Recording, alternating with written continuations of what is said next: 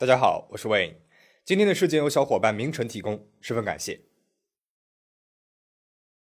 如果你在韩国问路人哪一个富三代是最有名的，那么可能一半的韩国人会回答你是三星集团的富三代李在镕，而另一半的人呢会说是大韩航空的副社长赵显娥。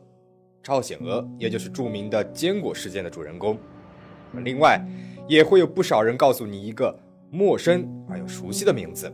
南洋乳业的黄河娜，相信不少小伙伴应该对黄河娜这个名字是有点眼熟的。从韩流巨星的未婚妻到被财阀扫地出门的末路千金，黄河娜到底是个什么人？而她背后的南洋乳业又到底是何方神圣呢？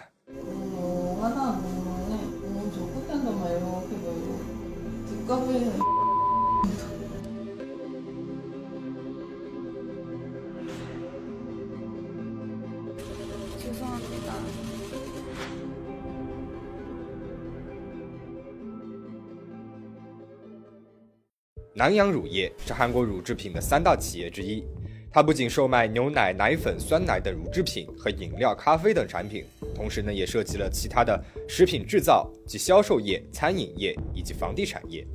虽然说比不上像三星、现代这样的韩国大企业，但是呢曾经股价涨势惊人，算得上是一个末流财阀了。而我们今天的主人公黄河娜是南洋乳业的创始人洪斗英的外孙女。和某些富三代一样，他名牌傍身，经常出入高档餐厅，热衷于在社交软件上面分享自己的富贵生活，可以算得上是一个小网红了。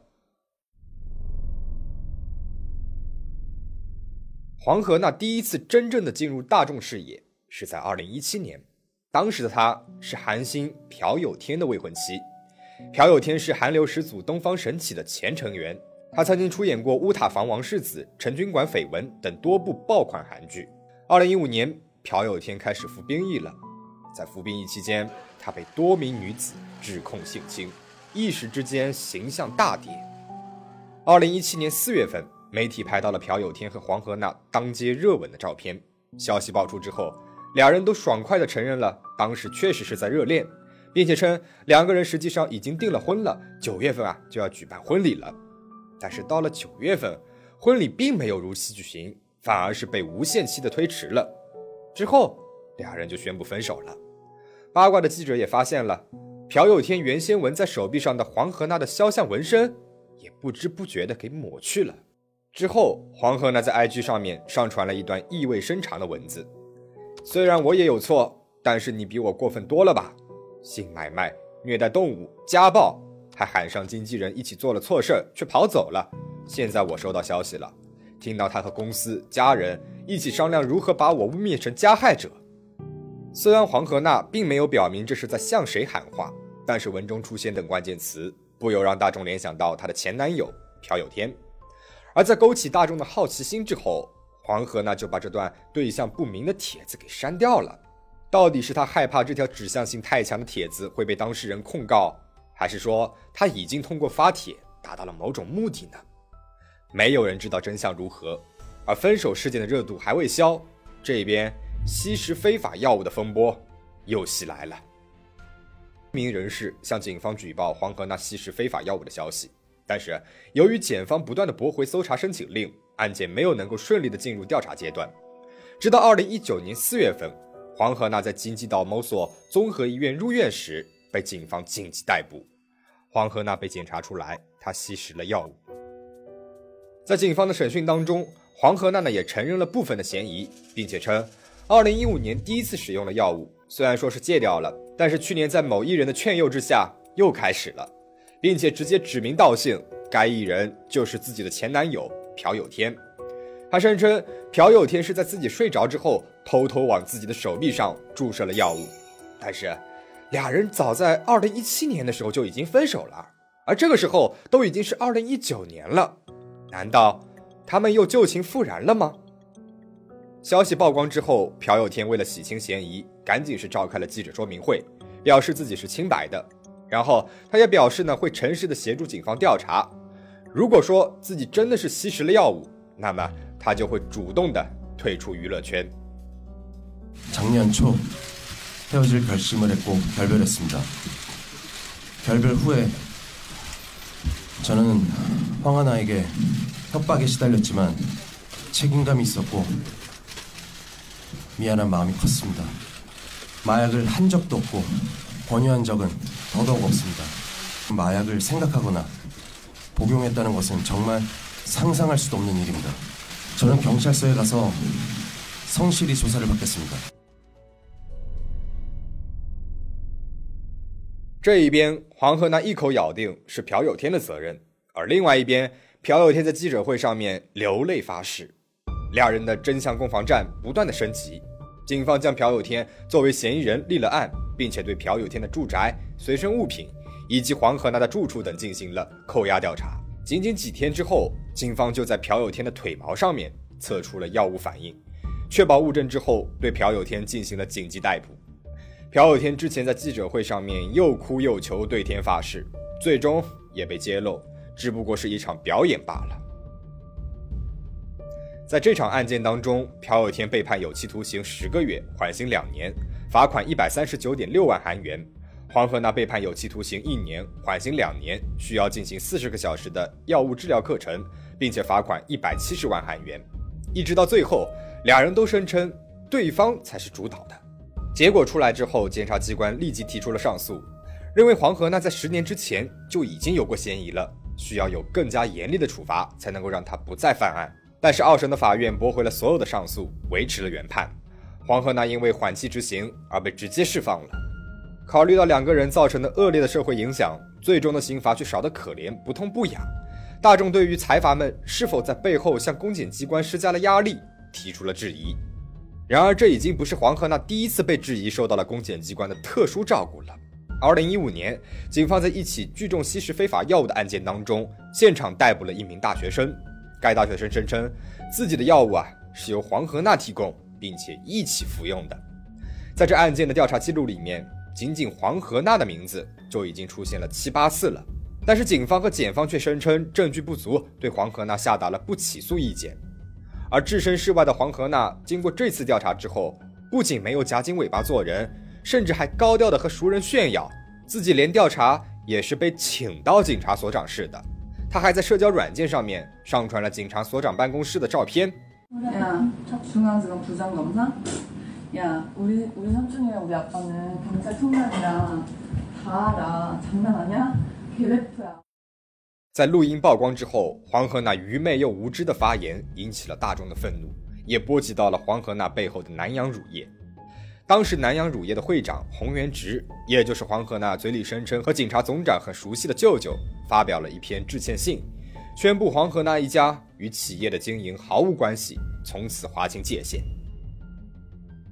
黄河那难道真的被自己的亲舅舅赶出了财阀大家庭了吗？虽然表面上，南洋乳业和黄河娜一家已经是断绝了一切关系了，但是黄河娜的母亲依然是持有南洋乳业的股份的。这两年来，她也一直依靠财阀的背后势力在给黄河娜擦屁股。表示要回家深刻反省的黄河娜，依旧是过着豪门千金的生活，每天在社交软件上面上传自己的纸醉金迷、挥霍无度的生活。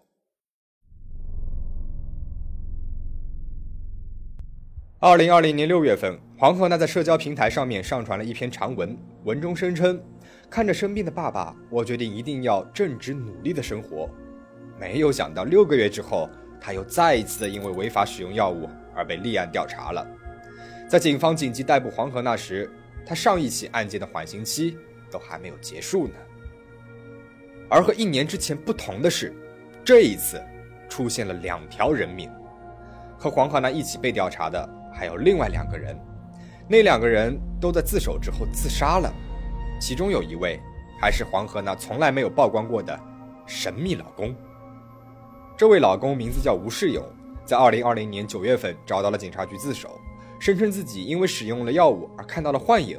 他还说自己是黄河娜的男朋友，自己在黄河娜入睡之后往她的手臂里面偷偷的注射了药物。那么听到这里，大家可能会想起来些什么了吧？没有错，在和朴有天的案件当中，黄河娜的陈述是一模一样的。他也说，对方偷偷在自己睡着之后往手臂上面注射的药物。但是这次有所不同的是，与强烈否认的朴有天不同，吴世勇他是自己向警方自白了这一切。那么黄河娜，难道是什么睡美人吗？为什么两任男朋友都要趁她在睡梦当中对她做出这种事情呢？这一次，警方也没有再睁一只眼闭一只眼了，而是直接对吴世勇提出了质疑。警方说：“你也只是一个初犯，怎么可能往别人的手臂里那么熟练的注射呢？”但是可能是太深爱女友了，在这次调查当中，吴世勇直到最后都没有改口，坚称一切都是自己做的。十月份，仍然在接受调查的两个人进行了婚姻登记。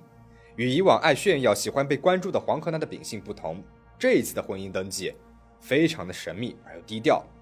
不过没有过多久，十二月十八号这一天，黄河娜又出事儿了。她在朋友 A 的家里面偷窃了一堆化妆品、衣服、包包等奢侈品。发现了这一事件的朋友 A 某，将电梯的监控视频直接上传到了社交平台上面，并且将黄河娜再次吸食非法药物的事情直接曝光了出来。警方经过调查考证和证人证言，将黄河娜、吴世勇。以及为他们提供药物并且一起吸食药物的 B 某列为了调查对象。黄鹤娜怀疑是吴世勇向好友 A 透露了口风，于是她在男朋友面前自残，让他不要再背叛自己。男友可能吃这一套自残威胁的方法，但是警方却不吃。最终，黄鹤娜还是没有逃过调查。十二月二十号，她在父亲陪同之下接受了警方的调查。同一天，她的家人声称黄鹤娜在调查结束之后开车出走，下落不明。而黄鹤娜的母亲还直接将疑似女儿留下的遗书甩给了女婿吴世勇。可以看出来，母女俩正是一直以这种方式用生命来威胁和逼迫吴世勇。二零二零年十二月二十二号，吴世勇致电熟人，说自己要去首尔龙山警察署自首，并且推翻之前的陈述。我 그냥다솔직하게얘기하면되잖아우리가13일날우선너가나놔주고나놔주고15일날항하고왔잖아집에아무튼우선나진실말하러거기있으니까이거다갖고용산서로가 용산서가고있지용산서에쓰고있으니까而在这次通话之后，吴世勇自杀了。他在家中自杀，还留下了遗书。遗书上面写道：“对不起。” 把黄河娜卷入了这次事件，遗书的内容似乎是在暗示黄河娜和这件事情并没有关系，这显然和他之前电话里面的内容是不同的。所以，这封遗书真的是吴世勇写的吗？或者，是他自愿写的吗？吴世勇身边的熟人纷纷表示，他根本就没有要选择自杀的迹象，一切都来得太突然了。此外，吴世勇原本也向熟人提到过。即使是吸食药物的犯罪，也不过是关上三个月、六个月，可以见得他对于量刑根本就没有恐惧，不存在畏罪自杀的说法。吴世勇的好友在社交平台上面哀悼的同时，也写下了控诉黄河娜的句子。案件当中最重要的两个证人吴世勇和好友 B 都突然自杀了，无法提供有效证词，黄河娜也很有可能因此再次的逃过法律的制裁。网友们不断的提出了各种的阴谋论，怀疑这两人并不是自杀，而是被自杀。黄河娜呢，并不是单纯的嫌疑人，而是真正的杀人犯。甚至有人戏谑道，朴有天和黄河娜分手还保住了一条小命呢。有些人坚信，这些解释不通的事情背后，肯定有着黄河娜和南洋乳业财阀的操控。南洋乳业真的有那么大的本事吗？这个算不上大财阀的一家企业，到底在韩国有着怎样的权势和威力呢？这两年，不管是在销售额、股票等数据上，还是说企业形象、品牌形象等面子工程上面，南洋乳业都受到了巨大的打击。不过，这南洋乳业比起黄河那有过之而无不及，是一个名副其实的恶霸企业。二零一三年。南洋乳业旗下的代理店店主向韩国公正贸易委员会反映，南洋乳业不断的向下面的代理店强制贩卖产品，而且都是一些购买保质期没剩几天，或者是销量不好的产品。一开始这个事件并没有发酵起来，而南洋乳业呢，贼喊捉贼，以污蔑罪起诉了受害的加盟店主，并且对一同参与抗议的代理店主们要求解除合同，而解除合同的所有责任必须由代理店主来承担，店主们呢也无法拿回一亿五千万韩元的使用代理费了。到了同年的五月份，网络上公开了一段南洋乳业的职员辱骂代理店店主的录音，这才把南洋乳业放在了舆论的风口浪尖上。录音里面。南洋乳业的职员横行霸道，不断的爆粗口，并且摆出了一副甲方的强势姿态，丝毫没有把店主放在眼里。我是谁？嗯？是我？虽然南洋乳业第一时间就辞退了该职员，但是网络上立马出现了抵制购买南洋乳业产品的运动。而韩国公正贸易委员会也介入了调查南洋乳业，并在调查后表示，南洋乳业的行为已经构成了犯罪，并且需要罚款一百二十三亿韩元。因为这个事件的风波，南洋乳业的股价在一三年八月份。暴跌了近三十万韩元，跌到了八十万韩元。南洋乳业的代表理事和高层不得不召开了发布会，向全国民正式道歉。但是在这个发布会上面，依然是没有能够见到南洋乳业的会长，而洪氏家族的任何一员也没有任何的表态。到了二零二零年，南洋乳业的股价已经暴跌到了三十万韩元。由于产品被韩国全民抵制，再加上新生儿的减少，作为主要收益品种的奶粉销量受到了极大的打击。南洋乳业的营业利润骤减了百分之九十二。为了应对这种局面，南洋乳业给自己公司的产品另开商标，让抵制它的市民们不能够分辨出来。其中最具代表性的就是百味堂了。这个高端冰淇淋品牌一直非常受欢迎，形象也良好。但是，直到二零一九年才被扒出来，它是南洋乳业旗下的产品。而南洋乳业的总部大楼也不像其他的大企业那样挂着巨大的企业 logo。位于首尔特别市江南区道山大路的这栋乳白色的大厦，就是南洋乳业的神秘总部。建筑外部只有不招眼的“南洋乳业”四个小字，在正门上写着一九六四，也就是南洋乳业的创立年。进行抵制运动的韩国市民们在各大社交网络上会共享南洋乳业旗下品牌和产品，甚至还开发出了专属 APP，只要简单的扫一下商品的条形码，就会自动的辨别出来这是否是南洋乳业的产品。但是抵制运动并没有让南洋乳业有所收敛，他们反而是请了广告公司，雇佣了水军，在网络上恶意的贬低竞争对手，业界第一乳制品企业每日乳业。而在新闻报道引起话题之后，南洋乳业也在公司官网上面发表了毫无诚意的道歉文，文章通篇都是在逃避责任、不认错的态度。道歉文上说，这是业务负责人和广告代理公司的责任，而且只是说出了每日乳业的事实而已，并不构成任何的争议。从对代理店施展霸行，到雇佣水军恶意诋毁竞争企业，还有做虚假广告、放任不良产品流通。仅仅数年之间，南洋乳业的各种争议一直在持续，在韩国网友之间也诞生了一句流行语，这次又是南洋乳业。黄河娜和南洋乳业的事件到这边就讲完了。二零二一年一月七日，黄河娜因为吸食药物正式被警方逮捕，这一次他恐怕很难逃脱法律的制裁了。我想，之所以会有这么一个毒千金，它背后的恶霸企业当然也是少不了作用的。让人感到恐惧的是，即使是这样一个末流财阀，都能够手握权势，拿捏着平民的性命，肆意的改变案件的调查和审判，让家族里面的人能够逍遥法外。